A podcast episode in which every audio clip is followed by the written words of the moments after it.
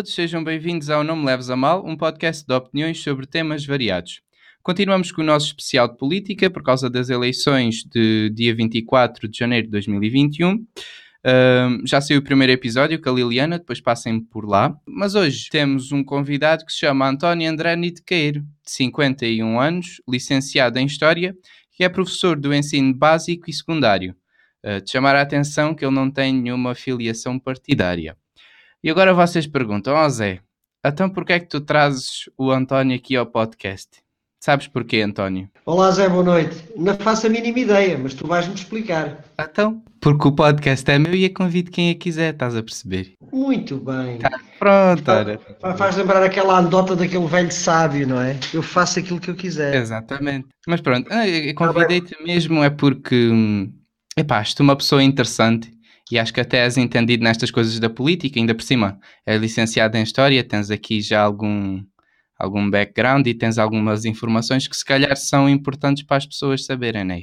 Não, não sou, não, sou interessado em política relativamente, como, como cidadão, não é? Tu, tu até na introdução disseste, não tenho, não tenho qualquer filiação uh, partidária, não é? Também uma coisa é a política, outra coisa uh, são os partidos políticos, não é? Sim, sim.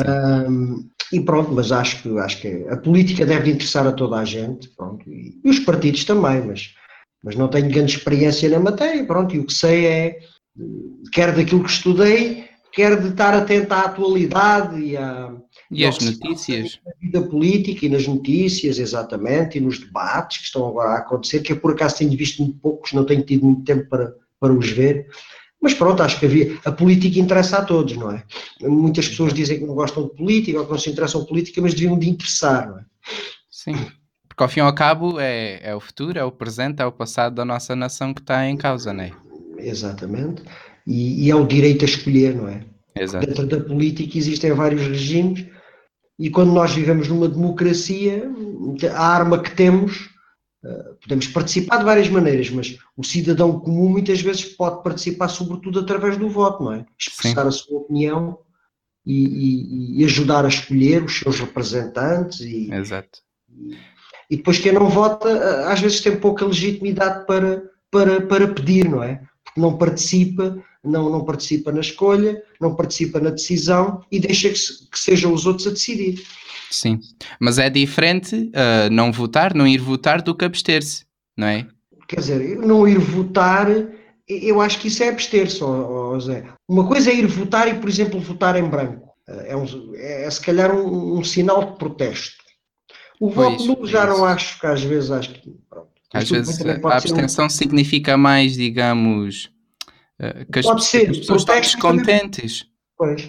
A abstenção nunca sabemos. Pode ser protesto, também pode ser protesto, eu não vou votar, mas também pode ser desinteresse. Sim.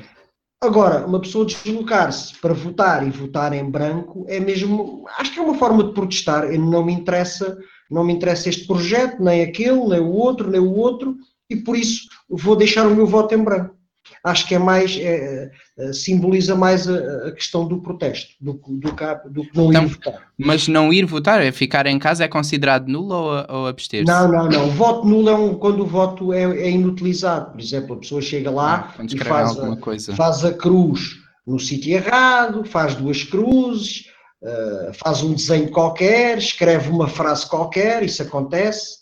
Uh, há pessoas que às vezes fazem isso, não é? Isso é, o voto aí é considerado nulo, não é? O voto em branco é não votar, não escolher nenhum, nenhum, partido ou nenhum candidato. A abstenção é não ir mesmo votar, não é? A pessoa não vai votar, mas aí nunca sabemos uh, o motivo da abstenção, não é? Sim. A pessoa pode estar doente, a pessoa pode, pode, pode não estar uh, na localidade naquele dia, sei lá, tanta coisa. Sim. Então, olha, uh, há bocado estavas aí a falar da democracia e estamos agora a falar dos votos. Um, e a primeira pergunta que eu queria começar já por fazer um, era se a democracia, o, o, próprio conceito, se resume só ao, ao poder escolher, ao poder votar, ou se há algo mais alguma coisa um, que este conceito acarreta. Pronto. Não sei se fazer entender. Sim. Não, basicamente, eh, de uma forma muito simplista, a democracia é o poder residir no povo, não é? Democracia, não é? É um termo que vem de, da Grécia Antiga. Mas a democracia uh, é, é, muito mais do que isso. A democracia é, por exemplo, uh, o, respeitar os resultados, uh, esse contrato social cá entre as minorias e as maiorias, isso também é democracia. Estamos, estamos, por exemplo, estamos neste momento a ver num país, que é um grande país, que são os Estados Unidos, que é um país democrático, mas estamos a ver o que está a passar, não é? Um dos candidatos, o candidato que perdeu as eleições, aparentemente não aceita a derrota uh, e depois todas aquelas confusões que estão a acontecer. Portanto, a democracia não é só o ir votar e escolher, é depois também o contrato Sim. que há entre uh, as maiorias e as minorias, não é? Nós, quando votamos, podemos votar no projeto vencedor, uh, mas podemos também votar. Olha, por exemplo, agora vem aí, vem aí as eleições presidenciais. Eu posso votar no presidente que é eleito, certo? Sim. Mas também posso votar no outro qualquer. Mas a partir do momento em que há um presidente eleito, esse é o meu presidente, que é o presidente de Portugal. E o presidente que é eleito, ou o partido que ganha uma eleição, ou o presidente de Câmara que é eleito, também tem que saber que nem todas as pessoas votaram nele e que existem pessoas com opiniões diferentes. A democracia é um termo muito, muito, muito, Sim. muito complexo. Então, a democracia e... tem, muita, tem muitas abrangências, não é? Sim. Agora, a sua essência é, sem dúvida, a soberania popular. É a pessoa poder escolher, poder votar, Uh, e é também haver, haver digamos que, igualdade e, uh, e, haver, e todos os projetos estarem, terem as mesmas oportunidades, porque há países em que existem democracias um bocado camufladas, não é? Sim. Aparentemente são democracias, mas depois, sei lá, os, os, partidos, os projetos não têm, não têm, todos, não têm todos a mesma, a mesma visibilidade, eh, nem, todos, nem todos estão às vezes em igualdade de oportunidades perante, perante, perante os órgãos de comunicação social, portanto, depois existem algumas democracias também assim um bocadinho uh, camufladas, não é? Sim. Portanto, a democracia implica muita coisa, é? implica o respeito, implica, implica uh, a igualdade de todos perante a lei, que é um conceito uh, que vem desde o do, do século XVIII o iluminismo e depois foi, atravessou o liberalismo e hoje está nas democracias, é a questão da igualdade perante a lei. Todos os cidadãos têm os mesmos direitos e deveres. Portanto, essa é a base da democracia. Então, e quando nós falamos, eh, quando falaste assim, em aceitar os resultados, temos de aceitar até que ponto? Porque, por exemplo, pode mexer a Arasturro e dizer assim, ah, não, estas eleições foram aldrabadas. Estás a perceber? Que é o que está a acontecer um bocado agora com com os Estados Unidos, né? que é o, o, o tal candidato não aceita uhum. os resultados. Mas imagina nós cá em Portugal, temos de aceitar os resultados até que ponto? Cheirando-nos a esturro? Eu, acho, eu acho que os resultados devem ser sempre aceitos até que se prove o contrário, não é? Os, os, as eleições são processos muito complicados, não é? Implicam uh, a existência de, uh, nas mesas de voto estão pessoas dos vários partidos, Uh, na contagem dos votos estão pessoas de vários partidos, depois os votos são levados, antigamente eram para os governos civis, que agora já não existem, são levados para os tribunais, são validados por juízes, quer dizer, epá, não aceitar o resultado da eleição tem que se provar que de facto houve batota, digamos que houve fraude eleitoral, e aí há legitimidade para contestar, não é? O que está a passar nos Estados Unidos parece-me que é um bocado diferente, não é? Há de facto um candidato que perdeu, os juízes, o Senado, o Congresso norte-americano está a validar os resultados, mas o candidato derrotado não aceita, quer dizer, mas não, não, há não me parece que haja ali alguma legitimidade. Nós devemos de aceitar os resultados, dizer, agora, se houver prova que houve uma fraude, não é? E já houve ao longo da história muitas fraudes eleitorais em, em vários países, aí sim, aí sim. E as pessoas não devem de aceitar os resultados e devem lutar pela verdade e pela reposição da, da verdadeira democracia. Sim. Então, um, eu no outro dia, no outro dia, depois de ter gravado o primeiro episódio com o episódio com a Liliana, uh, nós tínhamos falado que havia testes na internet uh, para ver onde é que nós uh, ou nos situávamos ou no espectro político, que é à esquerda ou à direita, ou até às vezes testes que são mais que são mais pormenorizados e têm até quadrantes, vamos para um lado, vamos para o outro. E eu fiz um teste que era com. aparecia um gráfico com quatro quadrantes. Nós, nós ficávamos à esquerda, à direita, e depois na vertical tinha o eixo, para cima era o comunitarismo e para baixo era o liberalismo. E eu queria te falar sobre estes dois, dois termos, porque ao princípio, e, e confesso ainda, um, não sei muito bem o que é que isso quer dizer. Podemos começar pelo liberalismo. Epá, José, eu não conheço o teste, nem estou a ver. Hum, pronto, é, é, difícil estar a falar sobre um teste que eu não, não fiz, sim, não sim. conheci. Agora podemos falar de algumas correntes políticas uh, que existem, ideológicas que existem na atualidade, não é? Uh, o liberalismo é uma corrente política muito importante que deriva de, de, de, do pós-revolução francesa e depois vai levar a que alguns países façam as chamadas revoluções liberais que terminaram com as monarquias absolutas que havia um pouco por toda a Europa. Por exemplo, em Portugal tivemos a nossa Revolução Liberal em 1820, quando acabou o absolutismo.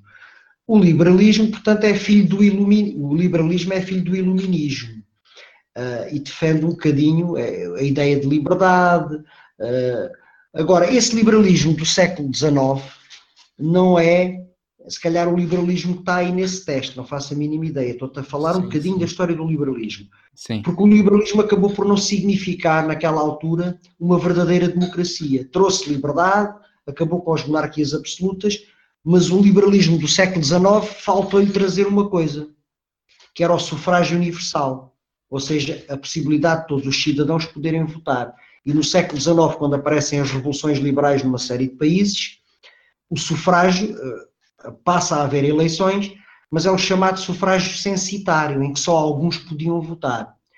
Por isso, esse liberalismo não é, não é digamos que, uh, sinónimo de uma democracia uh, total. Agora, hoje em dia, uh, não sei se é, se é, isso que o teste referia, hoje em dia existem partidos que são os considerados partidos liberais, que são partidos um bocadinho mais à direita, defendem o liberalismo económico, ou seja, defendem sobretudo a iniciativa privada, defendem um mercado uh, pouco regulado, ou que o Estado pouco deve de intervir no mercado. Um, e temos, por exemplo, em Portugal, agora há pouco tempo, surgiu um, um partido que se chama Iniciativa Liberal, que defende precisamente isso, defende a pouca intervenção do Estado na economia, defende a iniciativa privada e é um, e é um partido que até já tem, eh, agora tem um candidato e até já tem um deputado eleito. Eh, essa é a ideia base do liberalismo, sobretudo defesa do liberalismo económico, é? da iniciativa privada. Aquilo, aquilo que tu dizes lá, comunitarismo, eu de facto não estou a ver o que é que é o comunitarismo, não sei se tem a ver com, com, com, com o comunismo, com, com, correntes mais, eh, mais ligadas ao, ao socialismo marxista, não sei. Se for isso, Uh, o socialismo tem várias variedades, quer dizer, uma delas é o, o marxismo, que deu origem às teorias, deu origem depois ao, ao, surgimento de partidos comunistas um pouco por toda a Europa, não é? A partir do livro que Marx escreveu, o Manifesto do Partido Comunista, Sim. e que são normalmente partidos mais à esquerda, que defendem um bocadinho o contrário desses partidos mais liberais de direita. A ideologia comunista defende pronto, uma economia mais, mais centrada no Estado, o Estado uh, ser, digamos que, mais controlador de, de, dos meios de produção, defende que muitas empresas devem pertencer ao Estado, defende basicamente isso, não é? Que, que, a economia deve estar centrada no Estado, não é? Por isso defendem as nacionalizações das empresas, ou seja, que o Estado deve ser dono das empresas, dos bancos, etc, etc. Portanto, são correntes um bocadinho opostas. Não sei se é esse o comunitarismo que está lá no teste, eu não o conheço. Provavelmente, se calhar também não, não sei, né? mas imagino. Porque quando vi comunitarismo eu pensei, será comunitarismo ou comunismo? Um, e pronto, pois poderá ser, não sei, não sei, não sei, não sei. Pronto. Uh, e em relação ao comunismo, nós falamos de comunismo, às vezes também ouvimos falar do socialismo. Um, são coisas que estão aqui ligadas? Como é que é? Estão, estão é ligadas, estão ligadas mas a gente às vezes não pode só olhar para a história de Portugal, porque, por exemplo, em Portugal temos um partido socialista, não é? Que é o Sim. PS, e temos um partido comunista, que é o PCP. Uh, ah, mas se calhar fomos a outros partidos, de, se fomos, por exemplo, a outros países da Europa, os antigos partidos comunistas, alguns, depois da queda do muro de Berlim, o comunismo, sobretudo aqui na Europa Ocidental, perdeu alguma influência. Em alguns países da Europa, Os antigos partidos comunistas hoje, hoje chamam-se partidos socialistas. Em alguns países da Europa isso aconteceu. Mas se olharmos para o caso específico português, não temos, continuamos a ter o Partido Comunista Português, acho que é o partido mais antigo uh, destes partidos que estão na Assembleia da República, é um partido do início do século XX, que teve ilegalizado durante muitos anos, aliás, na altura do Estado Novo, foi um partido que continuou a existir, uh, na clandestinidade, e temos um Partido Socialista que foi fundado um ano ou dois antes do 25 de Abril, também lá fora, foi fundado na Alemanha, salvo erro, pelo Mário Soares e uma série de de, de, de, companheiros que na altura fundaram o Partido Socialista, uh, que é hoje, pronto, uh, o partido, digamos, que está no poder ou que suporta o nosso governo. Mas, mas, há, mas há, há ligações, há ligações, porque normalmente os comunistas costumam, os, os, os, defensores do comunismo costumam dizer não é? que o comunismo é um estado mais avançado do socialismo, não é? Eh, que, o comunismo, diga, o comunismo, eh, os partidos comunistas ou as pessoas que são de ideologia comunista defendem que o comunismo é o fim último. É, digamos que o objetivo final é chegar àquela sociedade em que tudo é comum a todos, daí a palavra Sim. comunismo. Então podemos dizer assim, que o comunismo está, está mais um bocado para a extrema esquerda e que o socialismo está. Eh, se olharmos para o, para o espectro político português, não é? O, Partido Socialista é um partido de esquerda, mas está mais ao centro. É um partido de centro-esquerda. Enquanto sim. o PCP, o Partido Comunista Português, é um partido claramente de esquerda. Se olharmos para o caso português, é aquilo que eu estou sim, a dizer. Às vezes, uma coisa às vezes é falar das ideias e das correntes, mas depois a gente às vezes tende a olhar para a nossa casa, para o nosso país, que é aquilo que percebemos melhor. E volto a dizer, tu vais aí a certos países e os antigos partidos comunistas, hoje alguns até se chamam partidos socialistas.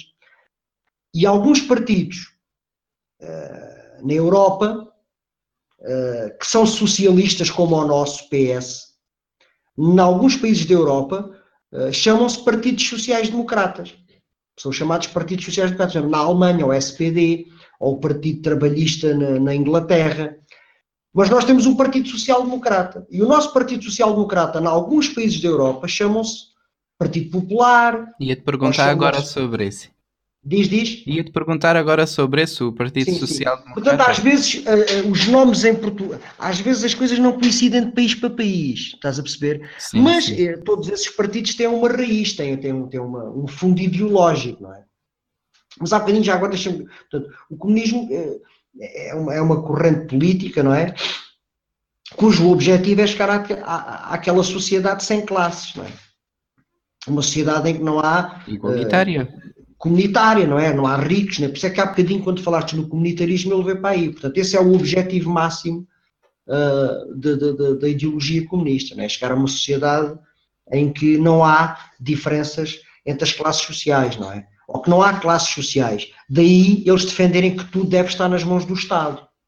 Porque enquanto houver iniciativa privada, há de haver sempre o patrão, há de haver sempre o detentor do meio de produção e há de haver sempre o, o o empregado, não a é? A mão de obra. A mão de obra, exatamente. Portanto, enquanto se tudo pertencer, digamos à esfera do Estado, o objetivo será esse, não é? Embora isso seja sempre, digamos, o fim último, não é? Da ideologia comunista. Os partidos socialistas epá, defendem também, tal como os partidos sociais-democratas, eles são muito parecidos. Aliás, às vezes entre o PSD e o PS há ali, há ali uma zona, eh, eu conheço muitas pessoas que me dizem assim, ah, eu votei PSD nas últimas eleições, mas há duas eleições atrás votei no PS. Portanto, às vezes entre aquilo que é a social-democracia e o socialismo do nosso Partido Socialista e de alguns, não há muitas diferenças. São, digamos que, ideologias que defendem basicamente isto. Defendem a iniciativa privada, não têm nada contra a iniciativa privada. Defendem também que o Estado deve controlar alguns, alguns setores da economia, mas defendem outra coisa, que é sabendo que a economia vai gerar desigualdades, estes partidos socialistas democráticos, como eles gostam de ser chamados, ou partidos sociais-democratas, defendem a existência de uma boa rede de segurança social para combater as desigualdades, isto é, subsídios de desemprego, subsídios, salários mínimos, uma série de uh, instrumentos que vão colmatar as desigualdades que a sociedade vai gerar. Enquanto digamos que o comunismo acredita que vai chegar a uma sociedade onde não há classes sociais, o, tal socialismo democrático, o PS gosta muitas vezes de ser chamado, ou social-democracia, digamos que estes, estes partidos admitem que há desigualdades, admitem que vai sempre haver desigualdades, mas há formas de nós combatermos essas desigualdades. Portanto, os nossos, e através dos impostos, vamos então criar subsídios de desemprego, salários mínimos, o rendimento social de inserção, uh, etc, etc. Uma série de instrumentos que ajudem a combater essas desigualdades. Então, um, estamos a falar aqui, um, no caso da esquerda, que é uma aula que se diz uh, progressista, certo? Sim, normalmente os partidos à esquerda são, são apelidados mais dessa história de progressistas, não é? Acreditam no progresso e assim. Sim, um, sim. Entretanto, os da direita são os considerados conservadores. Sim, porque normalmente os partidos à direita são um bocadinho mais tradicionalistas, uh, mesmo em termos da moral e dos costumes, são um bocadinho mais, mais conservadores, é verdade. Se olharmos para, uh, por exemplo, para as pessoas que. Uh, aos projetos, por exemplo, eh, vamos ver o caso, vamos ver, por exemplo, o caso em Portugal, por exemplo, o aborto sim. foi despenalizado já há bastantes anos, não é? Sim, sim. Eu lembro que era em casa, um referendo, não foi? Presidente Ramalhianos, sim, depois houve dois referendos, etc, etc. Eh, é, é um tema controverso. Quem é que, eh, quem é que defende a prática, de, não é a prática do aborto, é que o aborto não seja penalizado criminalmente Normalmente Sim. os partidos mais à esquerda, não é? Portanto, mais, né, os partidos, as pessoas mais conservadoras, uma moral mais conservadora, tendem a ser contra o aborto, não é? Ou que, ele, ou que se ele exista, que seja considerado crime. A eutanásia, que também está na ordem do dia, o casamento das pessoas pelo mesmo sexo, portanto, são tudo, são tudo questões que normalmente os partidos mais à esquerda, que são mais progressistas na maneira de ver, agarram mais essas, essas bandeiras partidos mais à direita tendem a ser mais tradicionalistas, mais conservadores, mesmo por isso mesmo. Mas não quer dizer que não haja pessoas, por exemplo, à direita, que não, não tenham também ideias progressistas, ou que não, ou que não, não, não defendam também, por exemplo, a, a, que o aborto não seja crime, não é? ou, que, ou que as pessoas do mesmo sexo não possam casar. Como também à esquerda, provavelmente há pessoas que criticam esse tipo de, esse tipo de situações. Querem é? penalizar criminalmente. Por exemplo. Sim. Um, à direita, temos, Sim. como é um Estado mais conservador, às vezes não sei como é que se deve fazer, mas eu acho que associo mais um, a quem seja mais religioso ou quem tenha mais ligações com uma religião ou com a igreja, ou não? Hum, Talvez, mas isso às vezes são aqueles autocolantes. Há, por exemplo, há muitas, por exemplo, em muitos países, não é? Eh, por exemplo, a ideologia comunista, não é?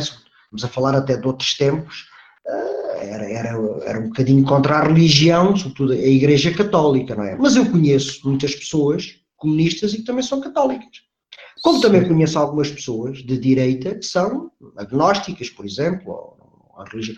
Mas é, normalmente é. Tanto que há uma corrente na direita, que ainda aqui não falamos, que é a democracia cristã, que em Portugal também tem um partido, que é o CDS. CDS, que as iniciais significam Centro Democrático Social, é um partido democrata cristão.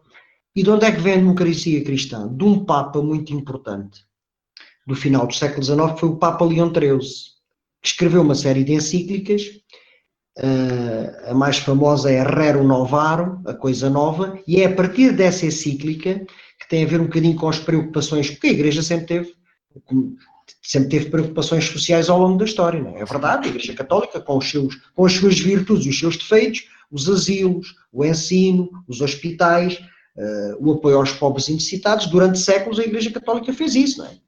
Como fez outras coisas. Então, e em relação à laicização do Estado, da laicização do Estado, eu concordo com ela. Um Estado laico é um Estado que não professa nenhuma religião. Sim, Portugal, e, e, no caso é, é, apoiado mais pela direita. Pela direita, pela não, esquerda. Não, o Estado laico hoje em dia acho que é aceito por toda a gente. É. Olha, em Portugal o Estado tornou-se laico, eh, ou mais laico, digamos, quando, quando foi a implantação da República. A separação de igreja do Estado. Acho Sim. que é muito importante. Por exemplo, nessa altura, uh, o divórcio começou a ser permitido, uh, começou a haver registro civil. Uh, antigamente, os casamentos, os batizados, os óbitos, era a Igreja Católica que tratava disso tudo. Com a implantação da República em 1910, passou a haver o registro civil, que é onde as pessoas, quando, quando tu nasceste, foste registado. Uh, quando casares, é lá que vais fazer o contrato de casamento com, com a pessoa com quem casares. Depois, se fores católico, podes ir à igreja, digamos. Casar pela igreja, fazer... batizar e essas coisas Exatamente. Todas. Porque é assim, uh, um casal que se divorcie, não é? Pode ter casado pelo civil e pode ter casado pela igreja, não é? Mas um casal, quando se divorcia, não vai ter com o senhor padre para fazer as partilhas, vai ao, vai ao registro civil, não é? Portanto, a laicização do Estado, eu concordo com ela. É? Já há aquele ditado, Deus o que é de Deus, a César o que é de César. Já ouviste falar nessa frase? Já, quando uma vez tentaram, quando tentaram pôr Jesus Cristo um bocadinho em causa, e ele respondeu, ele próprio respondeu desta forma: a Deus o que é de Deus, a César o que é de César. Portanto, acho que, acho que eh, não, eu acho que um Estado deve ser laico no sentido de deve dar oportunidade a todas as religiões. Uh, todas as religiões devem ser bem-vindas num Estado laico e democrático. Quem é católico é, quem é protestante é, quem é, quem é muçulmano é, quem é judeu é. Não deve, não deve. Agora, há religiões dominantes, por exemplo, em Portugal, desde sempre a Igreja Católica. Agora, não deve ter nenhum benefício por causa disso. Tal como o ensino deve ser laico. Existe uma disciplina de educação moral religiosa, depois pode ser católica, pode ser evangélica, uh, ou até, ou, e que é uma disciplina facultativa, certo? certo. Ninguém é obrigado a tê-la no currículo, só, só, tens essa, só tens essa disciplina no currículo se escolheres. Exato. O Estado laico, uh, acho que o Estado deve ser laico, acho que o Estado deve ser laico e deve de respeitar todas as religiões. Aqui está mais uma componente da democracia, que há bocadinho falámos, que a democracia é mais do que escolher, não é? É respeitar também as diferenças que existem, neste caso diferenças religiosas. Certíssimo. Então e em relação ao espectro político, posicionas-te assim mais ou menos aonde? Eu não tenho, não tenho, eh, já te disse, não tenho filiação partidária. Nunca tive. Uh, gosto muito das ideias, gosto muito de, digamos que, de debater as ideias, os projetos, sei lá, uh, a democracia cristã tem coisas interessantes, a social-democracia tem coisas interessantes, o liberalismo tem coisas interessantes, o comunismo tem coisas interessantes. Não tenho uma posição muito vincada. Uh, depende muitas vezes da eleição, depende muitas vezes do contexto. Uh, terei, como todas as pessoas terão aquela, teremos alguma matriz, não é? Porque nós somos produto de qualquer coisa, da família, dos amigos, de, da, da educação que tivemos. Já estou a ver que és centrista, pronto. Centrista em que sentido? Estou a brincar contigo, estou a brincar. Ah, não, contigo. podes dizer à vontade. É que é assim, há um partido que é o, atenção, o CDS é um, também Centro Democrático e Social, é? Depois o Centro, o Centrão, o Centro, ó Zé, a gente quando às vezes tenta adivinhar, aquela expressão de mandar a barra à parede. Quando nós, Ou tirar nós, não, a sério, a sério, quando nós queremos é. adivinhar o partido político de alguém, se dissermos que tu és do centro, tens mais probabilidade de acertar.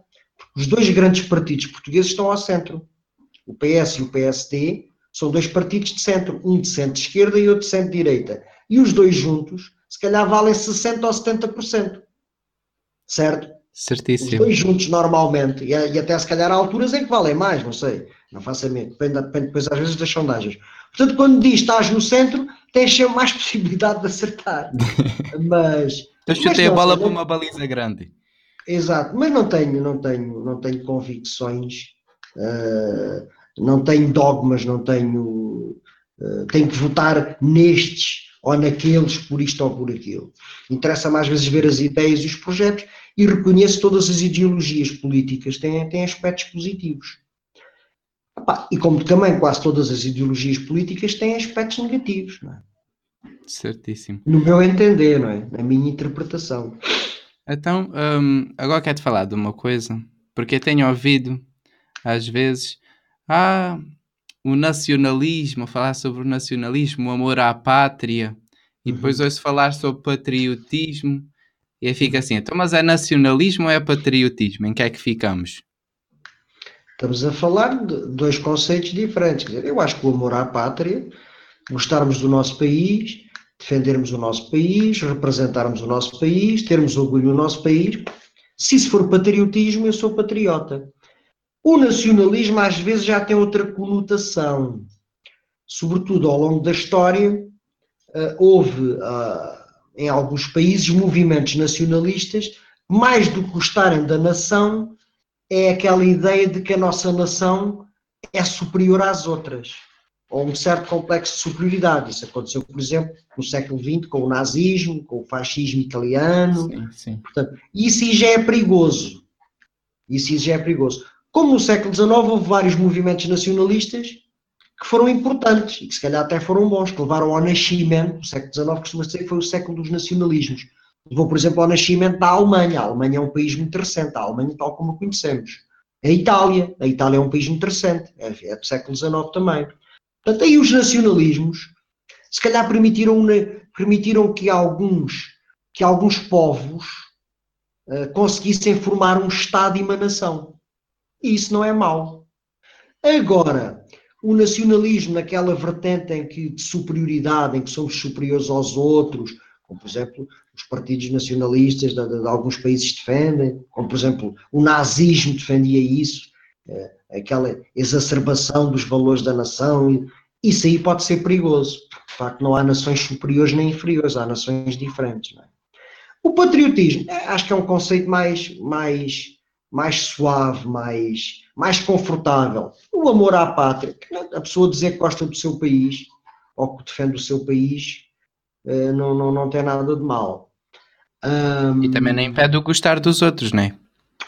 Exatamente, acho que, acho que as pessoas devem gostar do seu país. Ora, os nacionalismos eh, ao longo da história às vezes foram perigosos. Foram perigosos. Foram importantes para o nascimento de alguns países uh, e de alguns Estados. Mas também os nacionalismos já causaram uh, desgostos a muita gente, não é? Um, então, em relação aqui aos ismos, não hum. sei se queres falar Sim, mais alguma coisa, não sei se, se, há algum ismo. Acho que é assim que se diz, os ismos, não sei se há, sim, sim, sim, sim. queiras, um, sei lá, realçar, falar sobre ele, ou podemos passar assim para outra coisita? Epá, não, eh, não, já falámos de muitos ismos, Uh, não estou, já falámos, sei lá, já falámos um bocadinho de tudo: comunismo, socialismo, social-democracia, democracia cristã, liberalismo, iluminismo, agora nacionalismo e patriotismo.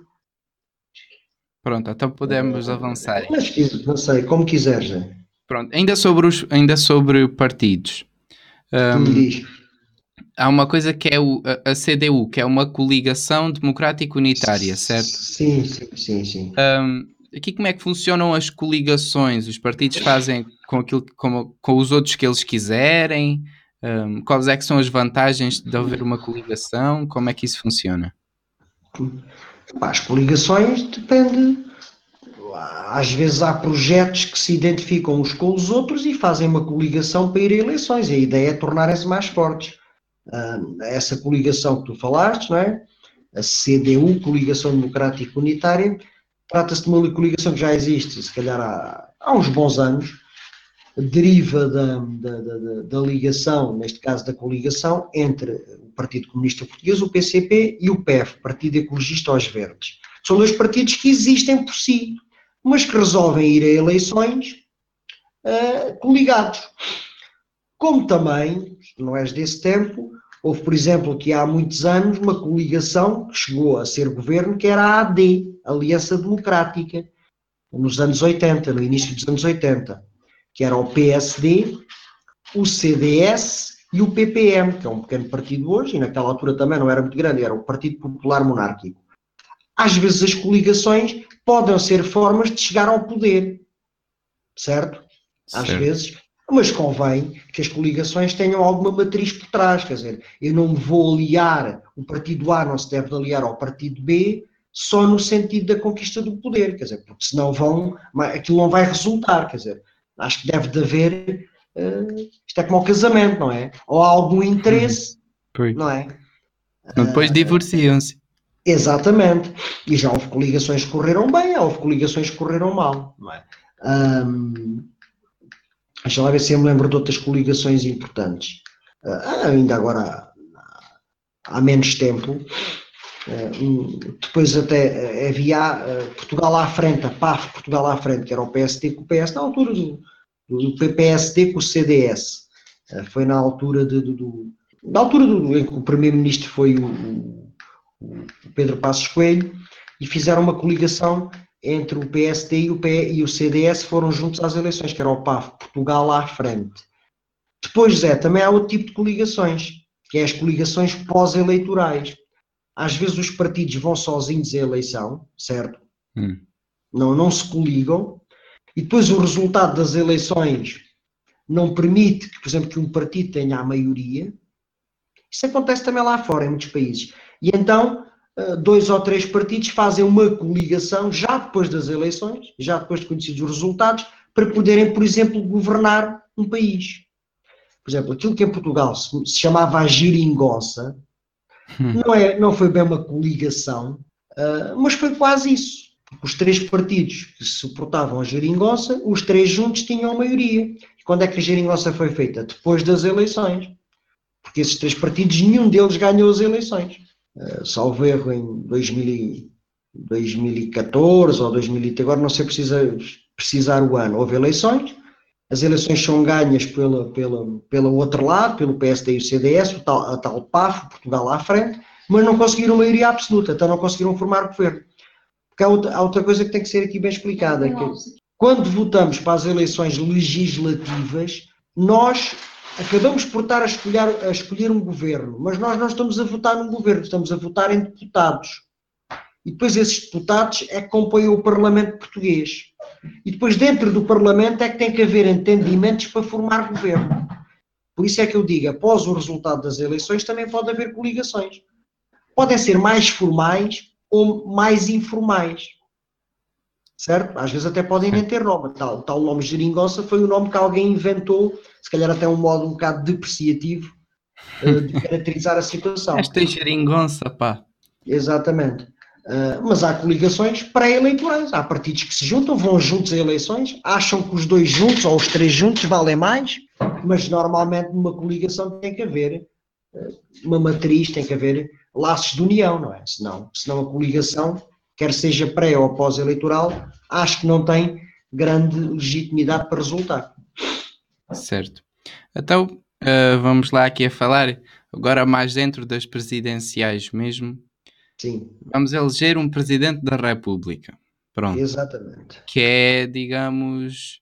Um, o, é a principal figura do país, não é? Exato, ia dizer o órgão máximo, mas eh, não sei se é bem Exato. considerado um órgão. Sim, é um órgão unipessoal. É represent... Não é um, um, governo, não é um órgão colegial. O Presidente da República é um órgão unipessoal, mas é um órgão, é um órgão de soberania, não é? E havia um debate com o Marcelo Rebelo de Souza a falar da legislatura. Sim. E o que é que é isto da legislatura? É um conjunto de leis? Como é não, que... não, não, não, não, não. Quer dizer, a palavra legislar tem a ver com fazer leis. Com fazer leis, não. Aqui a legislatura é o tempo em que dura o governo. Por exemplo, nós temos um governo, este governo, o governo está atualmente em, em funções, foi eleito, não sei, há um ano, um ano e qualquer coisa, e foi eleito para quatro anos. Esses quatro anos são legislatura.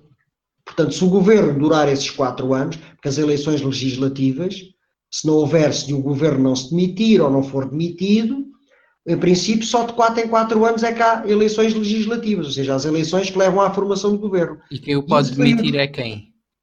O, o que o pode demitir, o, o, Presidente da República tem esse poder, que é o chamado poder da bomba atómica. O Presidente da República pode demitir um governo. E, mas se ele quiser, não, não vai em votações nem nada, é só e se ele quiser, pode demitir um governo. É óbvio que isso acontece em situações muito extremas. Um Presidente da República pode dissolver a Assembleia da República e acabar com o governo, demitir o governo. E a seguir pode decidir duas coisas. Ou convida alguém para formar governo, pode fazê-lo, ou convoca novas eleições. E nós em Portugal já tivemos isso. Já houve, não é fácil. Um Presidente da República não pode demitir um governo por dar cá aquela palha. Tem que haver motivos muito fortes uh, que levem o Presidente da República a dissolver a Assembleia e admitir um governo e convocar novas eleições. Portanto, o normal é a legislatura durar os quatro anos, é o governo ter quatro anos para fazer qualquer coisa. Isso é que é a legislatura. Certo? Certo. Um, Sim, diz. Até o presidente, eh, para além de poder uh, demitir o governo, para além de, de escolher. Um, qual é que é assim mais o, o, o poder dele? Ele, ele, aprova as leis, ele faz as leis e depois são aprovadas no governo, em sim, Assembleia? Sim, sim, Como é que funciona? Não, o presidente não é, não é o órgão executivo por excelência. Quem tem que executar e governar é o governo. Mas o presidente da República, há pessoas que são um bocadinho contra. Uh, acham que o presidente da República às vezes é um bocadinho uma figura decorativa. Mas se pensarmos bem, não é. O presidente da República não governa mas tem uma série de poderes importantes. Portanto, além de poder dissolver a Assembleia da República e, e convocar eleições e demitir um governo, o, o Presidente da República não faz leis, mas aprova-as. Quando as leis são feitas na Assembleia da República, ou os decretos-lei que são feitos pelo governo, há leis e há decretos-leis e há... Pois é, existem vários normativos. O Presidente da República assina-os. Mas se o Presidente da República não concordar, pode vetar a lei e essa lei tem que regressar novamente ao Parlamento para ser novamente votada, certo? Portanto, é outro certo. poder que o Presidente da República tem, é vetar, é anular aquela lei. E outro, outro, outro por exemplo, outro poder que o Presidente da República tem é, o, é, é quando acha que a lei não, não é constitucional, ou seja, não está de acordo com a Constituição, ou que a lei vai contra a nossa Constituição. A Constituição sim. é a nossa lei fundamental sim, do país, não é? Sim. Ele pode mandar a lei para o Tribunal Constitucional. É um tribunal que, que é constituído, salvo por 13 juízes que só fazem isso. Só fazem isso, pronto. São especialistas, não julgam outro tipo de crimes, pronto. Não julgam homicídios, não julgam... É um tribunal que serve para garantir que a legislação é cumprida. Portanto, o Presidente da República pode vetar uma lei e ela tem que novamente regressar ao Parlamento, ou então até pode mandá-la para o Tribunal Constitucional se achar que ela está contra a nossa Constituição. E estamos a ver, por exemplo, outro poder que tem a questão do estado de emergência. O Presidente da República propõe, pois a Assembleia tem de concordar, aquelas coisas todas. O Presidente da República, por exemplo, é o chefe, é, é, o, é o. Eu não sei que eu não, não cumpri serviço militar e posso estar aqui a cometer uma gafe, mas é o chefe máximo, digamos, de todas as nossas Forças Armadas, cara. É ele, quer dizer, do Exército, da Marinha, é, é ele, da Força Aérea, é ele. Também qualquer coisa, se estiveres a falar mal, isto, o podcast é não me leves a mal, não é isto? Sim. Não há problema. E depois outra coisa, o Presidente da República, digamos que é o garante da Constituição, é alguém que tem que estar muito atento, que tem reuniões com o Governo, com o Primeiro-Ministro, normalmente semanais, que visita o país, uh, que, uh, para ouvir as pessoas. E o nosso dá muitos beijinhos. Sim, este presidente, é, o atual presidente é conhecido como o presidente dos afetos, não é? Uh, pronto, é o seu estilo. Tivemos um presidente anterior que foi o professor Cavaco, que um homem muito mais austero, muito mais distante, mais conservador também, na, na, na maneira de estar. Uh, Lembro-me, por exemplo, o presidente ainda anterior, por exemplo, foi, foi, o presidente Mário Soares, também muito mais bonacheirão, mais interventivo. Portanto, o presidente da República é alguém que pode ajudar a influenciar. Quer dizer, quando, quando se tem conversas semanais com o Primeiro-Ministro, não é? Pá, podemos sempre exercer alguma influência e veja lá que as coisas não estão a correr bem. Quando podemos vetar uma lei, estamos a ter, estamos a ter alguma influência. Quando podemos dissolver uma Assembleia, o Presidente da República tem alguns poderes importantes e é uma figura muito importante, é? e é o garante da Constituição. Sim. Então, e no que toca ao governo, hum. por exemplo, temos a Assembleia da República, Uh, e é o Presidente da Assembleia da República que, que convoca essa reunião. Uhum. Nessa o reunião. Da... Diz, diz, diz, diz, diz. O Presidente da Assembleia da República, teoricamente, é a segunda figura do Estado a seguir ao Presidente da República. Portanto, mais importante na teoria, é? na teoria, a sim, segunda figura sim. do Estado é o Presidente da Assembleia da República, que dirige lá os trabalhos na Assembleia. A Assembleia Zé é a casa da democracia. Estão lá deputados de todos os partidos, mas do Bloco de Esquerda, do PCP, do PS. E o governo, onde é que entra nisso? Os ministros e. Diz, esse... diz, diz. E o governo, onde é que entra nisso? Os ministros e esse pessoal todo? Uh, uh, digamos, quando foi eleita aquela Assembleia da República, salver são 230 deputados, 220 ou 230, confesso que agora não decorre o seu número. São de vários partidos são, é essa Assembleia da República que vai formar o governo, são eles é que escolhem o governo, certo? E normalmente quem? Os partidos mais votados, os partidos que ganham as eleições, sozinhos ou coligados, conseguem eleger um governo. E o governo está representado na Assembleia da República. Os ministros respondem na Assembleia da República. O primeiro-ministro responde na Assembleia da República. Embora o governo é uma coisa, é um órgão diferente. Uma coisa é um, um portanto, temos o Presidente da República, que é um órgão. E depois temos o governo, que é outro órgão. E depois temos a Assembleia da República, que é outro órgão. Sim. Mas o governo depende da Assembleia da República. E responde perante a Assembleia da República. Estão lá os deputados, e eu, tu, ou as pessoas que votam, elegemos. Estão lá os nossos representantes. Portanto, o governo responde perante eles. Portanto, muitas vezes a gente vê nos debates, quer dizer, os, os, partidos da oposição normalmente a criticar o governo e a fazer perguntas ao governo, ou aos ministros que lá estão naquele dia, e o governo, digamos que a defender-se um bocadinho ou a justificar porque é que tomou determinadas medidas. É? E a Assembleia da República é sobretudo o órgão legislativo. É lá que se fazem as leis. A maior parte das leis são feitas na Assembleia da República. Enquanto o governo também pode fazer decretos-lei, mas o governo, a função principal é executiva, é governar, enquanto a Assembleia da República é mais legislar, é fazer leis. E essas leis que eles fazem lá na Assembleia depois é que vão para o Presidente para eles aprovar. Exatamente. São aprovadas na Assembleia, as leis ou decretos-lei, e depois passam para o Presidente. E o Presidente assina-as. E depois saem em dia da República. Hum. Só a partir daí é que são, é que são leis, ou decretos-leis. Têm que sair em Diário da República. Então aqui, uh, digamos mais numa...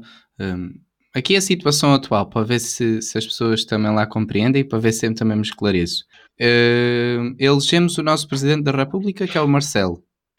Atualmente é o professor Marcelo Rebelo de Sousa, é? Entretanto. Exatamente. Que é candidato também agora à reeleição, não é? Sim. Portanto, há, uma, há uma eleição que é a eleição presidencial. Qual é a função? Eleger um Presidente da República. Portugal é uma república, nem sempre foi, mas é. Sim. Depois há as eleições legislativas que elegem os deputados, certo? Certo. Depois é esse Parlamento, é nesse Parlamento que se forma o governo. Portanto, tem os partidos que lá estão, chegam a entendimentos e formam um governo. Ou um partido, ou vários, depende do resultado e das eleições. E o Primeiro-Ministro como é que é escolhido? É através de votação também ou é mesmo só lá deles? Não, normalmente o Primeiro-Ministro é indigitado pelo Presidente da República, quer dizer, o líder do, normalmente o líder do partido que ganha as eleições legislativas, ou que tem mais deputados, é convidado a formar governo. E depois o Primeiro-Ministro escolhe os seus ministros, pessoas de sua confiança, escolhe os, os primeiros, os, os ministros escolhem os seus secretários de Estado, e depois esses nomes são todos aprovados pelo Presidente da República, que é ele que dá posse ao governo. Normalmente, numa cerimónia, é ele que dá posse ao Primeiro-Ministro e aos outros ministros todos. Então, e, e o Primeiro-Ministro pode escolher as pessoas que ele quiser, um, sem haver uma votação ou da Assembleia ou do público, ou do público, ou do povo. Um, Sim, esse... normal, normalmente o Primeiro-Ministro tem a liberdade para escolher os ministros, quer dizer. E depois os ministros os secretários.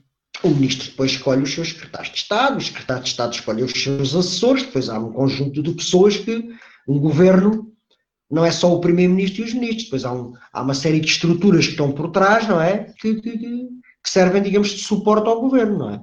Mas, a princípio, um primeiro-ministro, quando é convidado a formar governo, pá, tem a liberdade para escolher os ministros. Quer dizer, é claro que às vezes, às vezes logo, aí começam logo as críticas à, à, escolha que faz, porque é amigo, porque já esteve no governo anteriormente e agora volta a estar, Pá, mas isso é responsabilidade de quem escolhe, não é? Então, e, digamos aqui, em, em, que é que o governo uh, vai governar, digamos assim, por exemplo, se a Assembleia um, trata de, de, legislar, de fazer as leis, Sim. O, o Presidente da República trata de as aprovar e o governo onde é que entra aqui? O governo governa, executa, governa de acordo com as leis que são aprovadas. Uh, mas não te esqueças que normalmente o governo, uh, na maior parte dos casos, tem maioria na Assembleia. Portanto, e, portanto, muitas das leis são leis que o governo também se esforça por aprovar, estás a perceber? Sim. Portanto, o governo não é independente da Assembleia, não. o governo resulta da Assembleia. E o governo também pode fazer leis. Uma lei é feita na Assembleia, um decreto-lei é feito pelo governo. É? Depois existem despachos, existem uh, despachos regulamentares, despachos normativos, mas isso são, são outros normativos uh, que existem. Mas o governo, sobretudo, tem que executar, não é? Tem, tem, tem que preparar um orçamento para governar o país. Uh, esse orçamento depois está dividido pelos ministérios da Agricultura, da Saúde, da Educação, pá, e, tem que, e, tem, e tem que implementar medidas para desenvolver, não é? é? Sobretudo a função do governo é a chamada função executiva, é executar, é governar, é fazer. Não tem que julgar e, o que tem que fazer é uh, governar. Fazer com que as leis se cumpram, não é? E tratar. Exatamente, assegurar o cumprimento das leis, embora depois exista outro órgão, que a gente aqui não falou, que é, que os, é os tribunais. Os tribunais, era isso. Os tribunais é que têm a função judicial de assegurar, digamos que a justiça e de julgar quem não cumpre as leis, não é? Mas os governos também têm, também têm um bocado de responsabilidade nisso, que é fazer cumprir a lei, não é? Isso. Quer dizer, uma coisa é uma, coisa é uma lei sair em dia da República. Agora é assim, saiu a lei, mas tem que ser, tem que ser tomadas medidas para que essa lei seja cumprida, não é? Portanto, isso cabe ao governo. Ora, sai uma lei para a educação, a tomar uma decisão qualquer, é pá, depois o Ministério da Educação tem que arranjar maneira dessas leis serem cumpridas, por exemplo, nas escolas, não é? Ou sair uma lei qualquer na agricultura, o Ministério da Agricultura tem que arranjar maneiras dessa lei ser cumprida pelos agricultores e pelas sim, estruturas sim. ligadas. Não é? Portanto, eh, isto é, não é fácil, isto é complexo. Tu ia, um, falando aqui da Assembleia Geral, o, o presidente de, da Assembleia Geral, Assembleia, Assembleia da, da República, Sim. o presidente da Assembleia da República é eleito. Um... É eleito no Parlamento, é eleito pelos deputados. Normalmente o partido ganha as eleições, propõe um nome. E depois tem que ter, não sei qual é, tem que, tem, tem que ter uma percentagem considerável de votos, dois terços, ou qualquer coisa do género. Normalmente é uma figura eh, de respeito, é alguém que, que, que pronto, a Assembleia da República também não tem que, tem que ter um presidente, quer dizer, era uma vergonha não conseguir eleger um presidente, mas já houve um caso ou outro de, de um nome proposto que depois não foi eleito. Eh, digamos que essa maioria, talvez de dois terços, não foi conseguida. Mas, normalmente é uma, são sempre figuras, são deputados já antigos, pessoas uh, com muita experiência, pessoas que, que, que, pronto, merecem o respeito de toda a gente, não é? Uh, que é uma figura importante, não é? É uma figura importante. Mas é, é no Parlamento que ela é eleita. Portanto, o, o Presidente da Assembleia da República é sempre um deputado é sempre um deputado que depois se torna presidente da Assembleia da República. O, o, só aqui, o Parlamento é considerado também um órgão? Ou... É, é. O Parlamento, ou Assembleia da República, como nós lhe chamamos, ah. é um órgão. É um órgão de soberania, é o um órgão legislativo onde então, são feitas as leis. Parlamento e Assembleia da República é a mesma coisa. Sim, eh, nós, se dissermos em Portugal o nosso Parlamento ou a nossa Assembleia da República, é a mesma coisa. Então... Antigamente, na altura da monarquia, nos últimos tempos da monarquia já havia parlamento, no, no, no, tempo da monarquia constitucional, mas obviamente nessa altura não se chamava Assembleia da República, porque Portugal não era uma república, era uma monarquia. Não é? Então, dito assim, um, assim a Arrascata, o presidente da Assembleia da República, é eleito uh, pela Assembleia da República pelos deputados que já lá estão, que foram votados. Exatamente. Hum. Sempre, que é, sempre que começa uma legislatura, sempre que há um novo Parlamento, daí sai um governo e daí sai um presidente da Assembleia da República. Então, um, em relação a, a, a, às demissões, ao destituir, não é assim que se chama, é destituir. Sim, sim. Uh, o presidente da República não pode ser destituído, ou só com um golpe militar, ou como é que... É pá, o Presidente da República não, não, digamos que só se calhar é capaz de haver, ainda conheça a nossa Constituição, a nossa Constituição tem 300 e tal ou 400 e tal artigos, ou pelo menos tinha quando foi feita, agora se calhar já tem menos. Uh, mas o Presidente da República, é pá, se calhar só num caso extremo... Mas, mas agora que o povo se arrependia certeza que há essa. Pronto, e estamos a falar de Portugal, às vezes estamos a falar, há regimes diferentes do nosso. Sim, sim, sim. Uh, mas de certeza que há a possibilidade de destituição do presidente, quer dizer, aquilo que se chama um impeachment, que é uma impu, um, pronto, o presidente é, é demitido agora. Isso, uh, num regime como o nosso, só um caso muito, muito, muito, muito, muito, muito extremo, não é? Depois também uma coisa particular, nós não temos vice-presidente. Por exemplo, se no caso do presidente Aí morrer, está. tem que haver uma nova eleição. Há países que têm vice-presidente. Mas já temos vice-presidente por alguma razão ou é só porque. Não, foi criado este, a Constituição criou este órgão unipessoal, portanto, entendemos-lo assim. Ah, por exemplo, nos Estados Unidos existe a figura de vice-presidente. Se o presidente da República morrer, não é preciso haver eleições. O vice-presidente torna-se presidente. E isso já aconteceu. Por exemplo, quando o John Kennedy foi morto uh, em Dallas, não é? Uh, no caminho para Washington, uh, o presidente Lyndon Johnson, mesmo à beira do caixão do John Kennedy, jurou a Constituição dos Estados Unidos e tornou-se aí presidente. Não, não achas que pode haver, assim, se calhar, uma tentação do vice-presidente matar o presidente para se tornar presidente? É pá, ou isto já é inventar demais? É, não, não. Se calhar se formos mais atrás na história encontramos muitos casos destes, não é? Eh, até de imperadores romanos que foram mortos pelos próprios filhos e familiares e pelos generais de sua confiança. Eh, pode, pode haver sempre essa tentação, mas atualmente essa, nas democracias, digamos que mais maduras, essas coisas não são fáceis de acontecer. Mas nos Estados Unidos existe a figura do vice-presidente. Tal como, por exemplo, Uns anos mais tarde, um presidente que foi o Richard Nixon, uh, esse foi demitido devido a um escândalo que houve, em que ele foi apanhado e foi substituído pelo, pelo vice-presidente Gerald Ford, que se tornou presidente dos Estados Unidos. Nós, por acaso, não temos essa figura. No caso de acontecer qualquer coisa ao Presidente da República, hum, tem que haver eleição.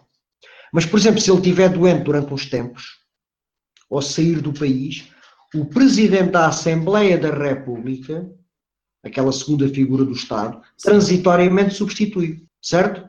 Certo. Mas se acontecer qualquer coisa, não é? Ou se for mesmo uh, demitido, ou não é demitido, porque se for mesmo, uh, digamos que uh, vítima de um impeachment, aí pronto, tem que haver uma nova eleição. Certíssimo. No Brasil também já aconteceu. O presidente Collor de Mello também foi vítima de um impeachment e foi demitido. Portanto, eu, eu, não conheço a Constituição de cor, mas tenho a certeza que em situações muito extremas, ou, ou imagina que uma pessoa tem uma doença qualquer e se torna demente, quer dizer, não podemos ter um louco na presidência da República. Portanto, existem, de certeza, algumas condições que permitem que o Presidente da República possa, possa, possa ser demitido. Então, uh, isso do impeachment faz-me lembrar impugnação. Tem alguma é, coisa a ver? É, é isso.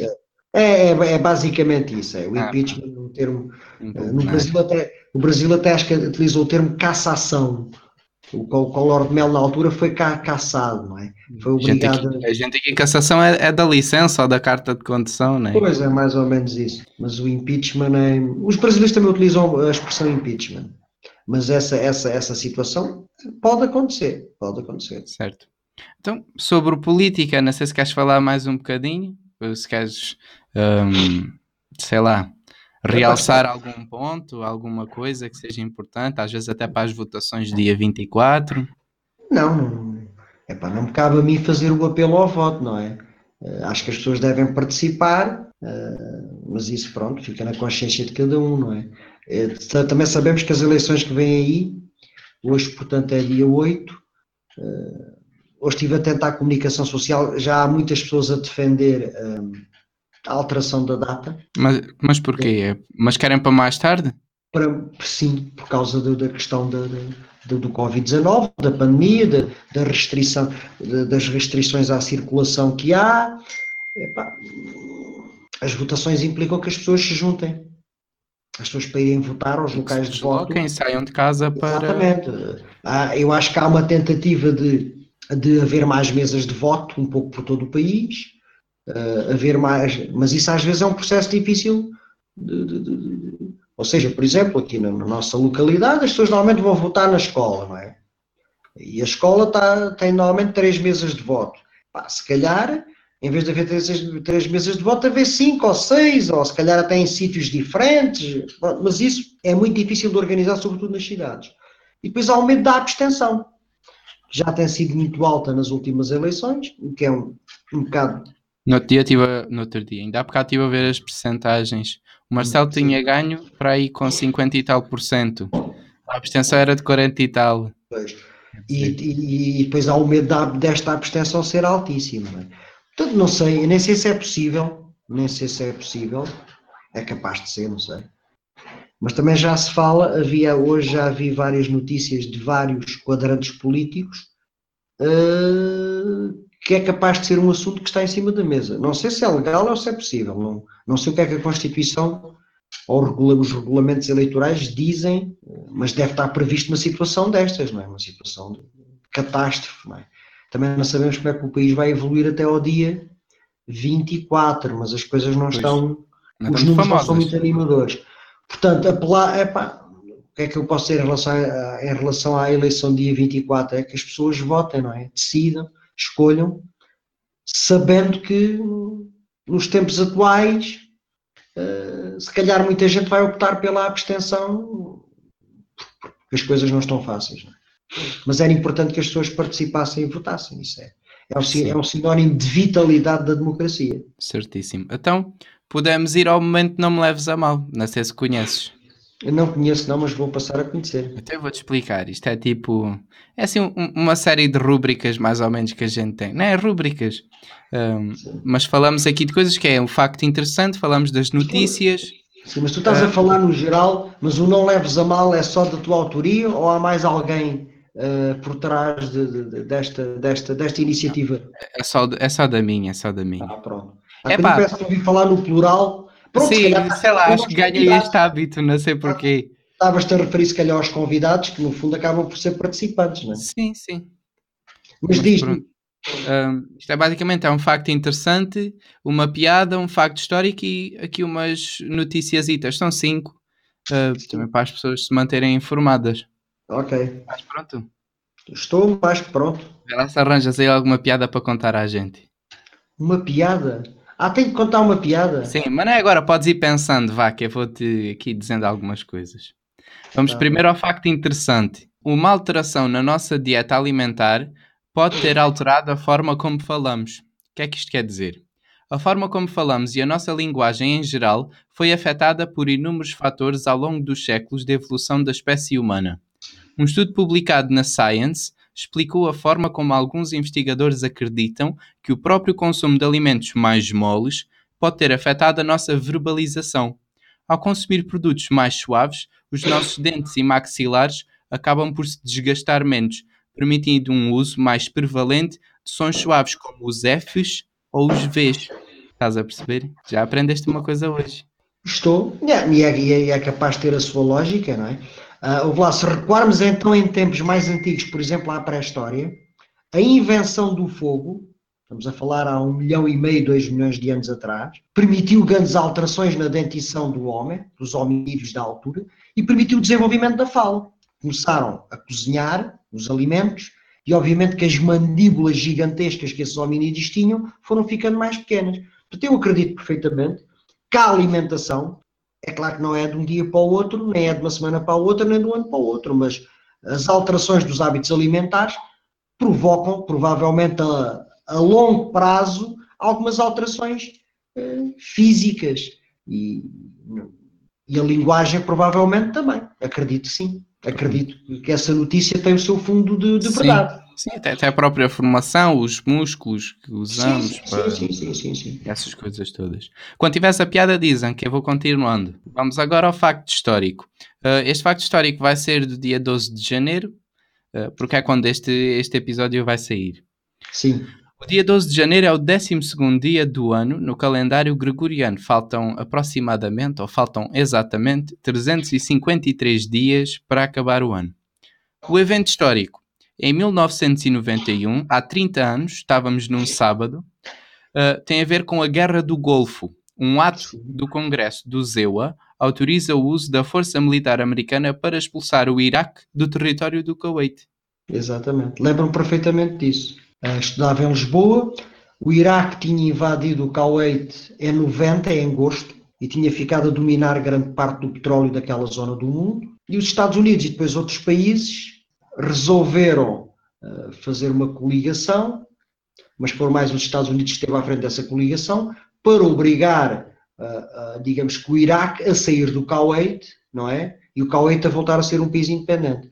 Isso foi em janeiro, foi, foi. Já não me lembrava exatamente da data. E, e se calhar também, também aprendeste isso quando tiraste a licenciatura ou a licenciatura. Eu estava a estudar já nessa altura, lembro-me disso. Ah. Uh, e lembro-me que essa foi a primeira guerra do Golfo, porque vai haver uma segunda, dez anos mais tarde, mas de facto lembro-me perfeitamente dessa primeira de guerra do Golfo. Lembro-me das imagens uh, de um jornalista português, que agora não me recordo quem é, que estava em Bagdade, capital do Iraque, uh, e dele estar uh, de noite lá no hotel ou no sítio onde ele estava, a dar uma entrevista e de repente começam a cair bombas em Bagdade. E ele disse, chovem bombas em Bagdade. Foi uma, foi uma, uma frase que ficou célebre na altura, lembro-me perfeitamente. Pronto, e depois, o, o, de facto, o Iraque acabou por tirar do Kuwait. Agora vamos lá às notícias. Isto são cinco notícias, eu vou, explicitando a, vou explicando a fonte. Um, Mas e, é para eu comentar? quiseres, mas eu nunca, eu nunca as digo todas, que é para depois o pessoal também ir, se quiser, se tiverem interesse em ler o resto. Está bem, está bem. Pronto. A primeira notícia é, do, é da, da Bola, o jornal A Bola, que Sim. diz o seguinte: Portugal com 118 mortes e 10.176 infectados em 24 horas. O relatório da Direção-Geral de Saúde, DGS, revela que Portugal soma 7.590 mortes e uh, eh, 466.709 casos desde o início da pandemia. Pronto, como estavas a dizer, os, os números não são muito famosos. Não, um, não são nada famosos e são preocupantes, não é? Uh, pronto, e um jornal desportivo como a bola, mas também tem de estar atento à realidade, não é? E fez, fez eco dos números, pá, que nós todos os dias temos acesso aos números na televisão, na rádio, na internet, de facto. Uh, estamos a viver tempos muito, muito, muito complicados. Muito complicados. Sim. Então, vamos para a segunda notícia, que é uh, do jornal Notícias ao Minuto. Uhum. Fecho dos restaurantes e comércio. Governo anuncia reforço de apoios. Aquilo que devemos ponderar como plausível é o quadro que vigorou durante o mês de abril ou o quadro que vigorou durante a primeira quinzena do mês de maio, disse o ministro em conferência de imprensa após a concertação social. Já uhum. sabem, se quiserem ler o resto, vão pois. lá, notícias ao minuto. Pois, isso é. Eu também tive, li, não, se calhar não foi aí, mas li que se as coisas continuarem a evoluir desta forma, ou seja, de uma forma muito desfavorável, poderemos ter que confinar, tal como esse ministro disse, tal como fizemos o ano passado em março, abril. Se calhar não totalmente, porque fala aí no comércio. E acho que também estavam a pensar em não fechar as escolas, não sei como exatamente, é que Exatamente, acho que as escolas não está previsto. Aí fala isso, fala no comércio e nos serviços, não é? Sim. E o comércio, acho que eh, fala-se, pronto, comércio com exceção de, do comércio relacionado com, com, com, a alimentação, não é? Bens essenciais. Não, sei, não sei se não nos estão a preparar para medidas mais gravosas que aí vêm. É, é capaz de ser assim uma, eh, uma preparação, não é? Um ministro já a falar assim, eh, é que se os números continuarem a crescer, provavelmente o confinamento, tal como o ano passado o vivemos, é capaz de, de ir por aí. E depois hoje o líder do maior partido da oposição também o ouvia dizer que não se vai opor e que se for necessário. Portanto, parece-me que estamos a, há essa possibilidade de isto voltar a confinar de uma forma não exatamente igual, mas quase igual à de, do ano passado. E tu, achas que devíamos confinar? Uh, eu acho que uh, se os números subirem como tem estado a subir, não temos outra hipótese. Temos batido recordes, né? Dia acho, após dia. Eu acho que confinar ninguém quer. Ninguém quer. Agora, uh, e o país, sabemos que temos uma economia, uma economia, um país com uma economia sempre com alguns problemas, não é? frágil. Uh, com uma dívida pública muito grande, uh, exatamente, uma economia aqui de, de periferia, portanto, os problemas que Portugal habitualmente tem, não é? E aquela ideia de que não aguentamos outro confinamento geral. Agora, podemos ser obrigados a isso é claro que isso depois vai ter consequências terríveis, não é? Para a nossa economia, para as pessoas que trabalham, para, para toda a gente, para quem tem negócios, para quem tem empresas, para os funcionários públicos, podem estar, podem estar mais tempo, podem estar uns bons anos sem serem aumentados ou sem progredirem nas carreiras, não é? Sim. Isso pode ter custos muito grandes. Agora, podemos ser obrigados a isso.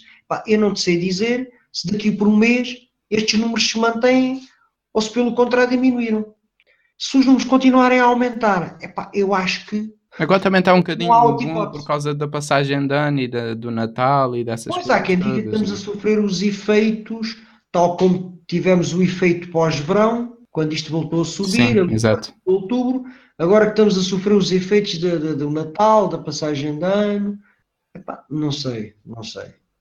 Não sei, mas sei que isto, se os números continuarem assustadores, o tem, tem que vir aí regras mais duras e tem que vir, pá, tem que ser, tem que ser, não podemos, não podemos de, à volta de 10 mil infectados por dia, não é? Nos últimos sim, dias, sim. anda mais ou menos nessa base. Uh, hoje, salvo foi o dia em que houve mais mortes, 118. Epá, é muito complicado, não é? É muito complicado aguentar. Pois.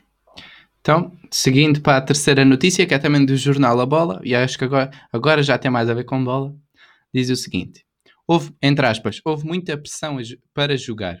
Uh, foi realmente uma fase estranha. Sabíamos que havia tempestade, havia alerta vermelho, ainda assim viemos. Tentámos aterrar no Funchal, não conseguimos. Foi um momento difícil dentro do avião, depois parámos em Porto Santo. Recebemos muitas chamadas da doutora Helena Pitts, diretora executiva da Liga, que tínhamos de aterrar, uma pressão enorme para haver jogo, parecendo que éramos nós que não queríamos jogar quando não somos, quando não somos nós que pilotamos o avião. Isso tudo condicionou, referiu o técnico após o triunfo por 2-0 na Chopana, frisando que o Sporting era o clube mais interessado na realização do jogo devido ao calendário apertado dos Leões. Uhum. Pronto, foi. Esta é a terceira notícia. Isso tem a ver com. Já a semana passada, o mesmo, o mesmo ou quase o mesmo se passou nos Açores, em que a equipa, outra equipa que não o Sporting, que foi neste caso foi o Benfica, teve que. Ainda começou o jogo uh, e depois o jogo foi realizou-se 24 horas depois. Na Madeira, isso é frequente. E sobretudo uh, no campo do Nacional da Madeira. Fica numa zona da ilha em que o nevoeiro também ataca bastante. Epá, e voar para a Madeira não é fácil, já não é a primeira vez que isto acontece, pronto. Sim. Uh, e é complicado. E é complicado depois por, por, causa das questões de calendário, não? É? os jogos estão marcados, uh, há várias competições a realizar-se. Este ano vai haver europeu, que era para ter havido o ano passado, portanto o campeonato nacional de futebol tem que acabar mais cedo. E presumo que haja dinheiro a ser gasto também aqui, não é? Sim, sim epá, há dinheiro a ser gasto, mas, mas, mas o mais, mas digamos que o mais importante é a segurança das pessoas. Sim, Se o avião não pode aterrar, epá, tem que voltar para trás, ou, ou, tem que, ou tem que aterrar noutro local e esperar, pronto. Mas o problema aqui depois também é um problema de calendário, não é? Uh, sempre que se adiam jogos, epá, pronto, o calendário fica mais apertado para toda a gente. Uh, mas pronto, mas existem regulamentos que prevêem isso. Normalmente os regulamentos prevêem que o jogo se dispute 24 horas depois, se houver condições, e depois se não houver condições, os clubes têm que chegar a acordo para marcar uma nova data. E às vezes isso é que é complicado, não é? Mas pronto, isso na, na, nos arquipélagos da Madeira e nos Açores já não é a primeira vez que acontece. Jogos serem adiados, os aviões terem dificuldade em enterrar na Ilha da Madeira e terem que ir para o Porto Santo, ou até voltarem para trás e depois irem mais tarde. De facto, é um. Pronto, são, são contingências do, da, da, da tempestade que aí está. Exatamente. Então, para a quarta notícia, que é do jornal, não sei, como, não sei se isto se diz assim, mas eu acho que é Papelware, não sei que é, é assim. Assim, Portugal burla com o MBA e leva à prisão de jovem de 34 anos. O MBA é um dos sistemas digitais mais fantásticos para transferência de dinheiro. No entanto, devido à sua facilidade, é também usado para esquemas de burla com elevados retornos monetários para os burlões. Em Portugal, pela primeira vez, um burlão vai ser preso. Pronto, se quiserem ler o resto da notícia, ouçam, vão lá ao Peopleware. Não sei se é assim que se diz. Pela primeira vez vai ser preso. Vamos ver se é, não é? Não, de facto, as novas tecnologias permitem, permitem uh, muitas coisas, não é? Mas também. Sim. Até podem ser mais práticas, mas depois exatamente, há mais depois há, há este questão, lado das burlas. Esta, assim. Exatamente. Há esta questão da segurança uh, de, das compras online, dos MBWays, essas coisas todas. Quer dizer, há pessoas que confiam, há pessoas que não confiam, não é? é uma consequência, digamos, desta, desta, nova, desta nova era digital. Não é? sempre, sempre houve burlas, sempre houve roubos, e agora nesta nova, nova era digital também, isso também existe, não é? através destes esquemas fraudulentos e destas, destas pessoas que conseguem entrar nos programas e essas coisas todas e clonar cartões e códigos. Pronto. Mas temos de confiar um bocadinho na tecnologia, até porque pronto, as compras online estão a subir, os pagamentos uh, online estão a subir, quer dizer, mas pronto, se calhar tem que se tomar algumas precauções, não é? Sim. Então vamos lá à última notícia. Já, já tens alguma piada preparada. É do jornal Eco. Também se não tiveres, a gente arranja aqui qualquer coisa. Que diz assim: é, é, é parecido às que, às que a gente já leu. Costa admite regressar às medidas de março. Como era a nossa vida nessa altura? Numa altura em que se aguarda para perceber o impacto real do Natal e do Ano Novo na evolução da pandemia em Portugal, o Primeiro-Ministro admite regressar a regras semelhantes às que estiveram em vigor em março, com exceção do encerramento das escolas. Isto significa que poderemos voltar a um confinamento mais geral e ao encerramento de restaurantes e do comércio. Pronto, era isto que a gente já tinha falado. É, é igual, a, é igual à situação, há outra notícia que leste. Eu acho que ninguém sabe o futuro, mas acho que o ministro falou, o primeiro-ministro agora nesta notícia também falou, já ouvi outros políticos a falar. Eu parece-me que está a ser preparado um cenário para sim, essa sim. possibilidade vir a acontecer. Se ela vai acontecer, se esse confinamento quase geral, ou muito parecido ao do ano passado, vem aí, não sabemos. Mas parece-me que há aqui uma, uma almofada que estão a criar uh, para, para ser, pronto, para, para, as pessoas depois aceitarem mais facilmente, porque isto lá, fechar cafés, fechar serviços, isto vai ser com, isto para a economia e para algumas empresas e para é terrível, não é? É terrível, vai Sim. ser terrível. Sendo, sendo tu um professor e estás dentro desse universo, o que é que achas das escolas uh, não fecharem? Olha, Zé, não, tenho uma sensação uh, um bocadinho. Uh, tenho várias sensações. As escolas até aqui, pelo menos têm-nos vendido isso, e eu, daquilo que tenho reparado, têm sido locais relativamente seguros. Os alunos têm a mesma sala praticamente todo dia, um, são obrigados a usar máscara, há sempre um professor que passa e que se alguém não tem máscara ou, está, ou tem a máscara mal colocada, avisa logo, há sempre um funcionário, as salas são desinfetadas nos intervalos quando há mudança de professores, uh, têm sido locais seguros. Um, agora, também são sítios onde os professores, uh, Portugal tem mais de 100 mil pessoas, não é? E se calhar funcionários, não sei o número, tem pessoas de muitas zonas do país que se deslocam para, para, para lecionar ou para trabalhar, quer dizer, Uh, são sítios complicados, não é? Depois também é um sítio que a população, sobretudo a estudantil, são das camadas da população que menos, que menos têm sofrido com a pandemia.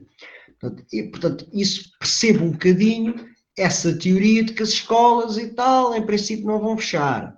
E depois há outro aspecto. Se a escola fecha, não estou a falar de alunos do secundário ou da universidade que podem perfeitamente ficar em casa e são autónomos, mas quando as escolas fecham, obriga que os alunos vão para casa, obriga que pelo menos. E a rapaziada mais nova também, principalmente. Uh, os miúdos mais novos, forem para casa, tem que ficar alguém com eles. Pois. E não podem ser os avós, nem os tios, nem os vizinhos, não é? Exato, exato. Tem que ser os pais. E obviamente é, mais pessoas vêm para, mais pessoas vêm para, para casa uh, sem trabalhar, não é? Estou a toda esta questão. Agora, uh, eu também temo pela saúde das pessoas que trabalham nas escolas, não é? Eu até agora tenho enfrentado assim, tenho visto, tenho visto as coisas neste prisma, pá, os enfermeiros, os médicos, os militares, os, os agentes da autoridade, tanta gente que tem feito um esforço brutal para, para trabalham dias e horas e em situações, pá, portanto, eu acho que também nós, pelo menos falo pelas pessoas, também temos que, também temos que dar esse exemplo, não é? Um, agora, epá, se os riscos começarem a ser muitos, também se calhar alguém tem que pensar o que fazer às escolas, com tantos meios tecnológicos, com, tantos, com, tanta, com tanta propaganda que se faz às vezes nas escolas, das salas disto, das salas daquilo, dos tablets. Epá, então se calhar há que preparar, há que preparar melhor as coisas para, para, que, para que depois todos possam ter acesso, não é?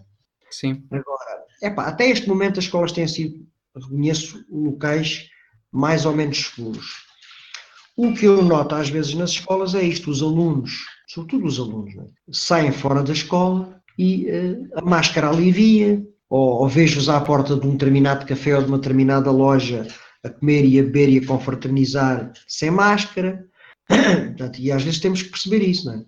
Sim. Aquilo que se faz dentro da escola, também temos que fazer fora da escola, com a família, com os amigos, etc, etc. Portanto, as escolas são sítios complicados. Até agora têm sido seguros, mas uh, se começa a haver casos, os próprios pais começam a não querer mandar os filhos à escola, os próprios professores e funcionários começam também, alguns, se calhar, a meter baixas, ou, e pode-se tornar um. Digamos que serão das últimas coisas a fechar, segundo aquilo que já percebi que é a perspectiva do nosso governo. No entanto, vamos ver. O ano passado, com muito menos casos, fechámos, não foi? É verdade. É, verdade. Os casos que havia o ano passado, em março, a 12 de março. Também ou... era uma novidade, o pessoal nem sabia Exatamente, fazer, e pensou, né? se vamos atacar isto em força, isto passa, mas não passou, não é? Uh, mas, mas pronto, uh, temos tentado fazer o esforço, temos, como quem diz, tem, tem havido esse esforço para que as escolas não fechem, não é?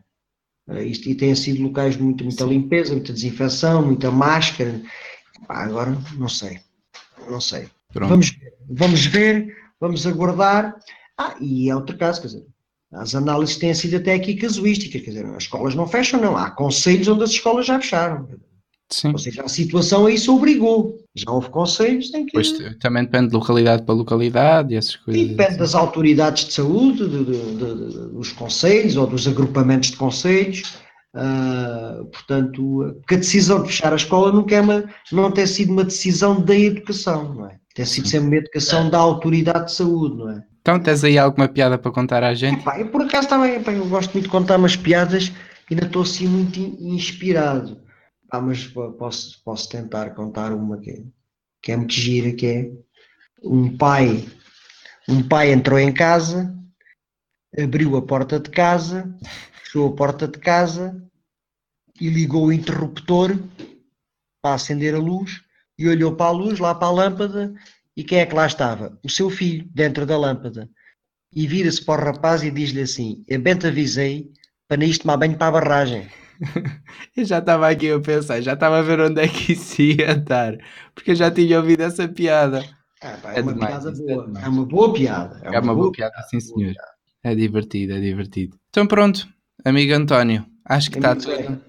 Tive muito gosto, lamento se falhei em alguma coisa ou se fiz para aí alguma não. citação errada. Isto não há coisas erradas aqui. Não tinha aqui cabo nenhuma e não sabia de facto o que ias perguntar. E fiz questão também disso. Pronto, falar, foi uma conversa de amigos. Tive muito Sim. gosto em participar. Pronto, e boa sorte para o teu, para o teu programa Não Me Leves a Mal. Obrigadíssimo. Não me leves a mal.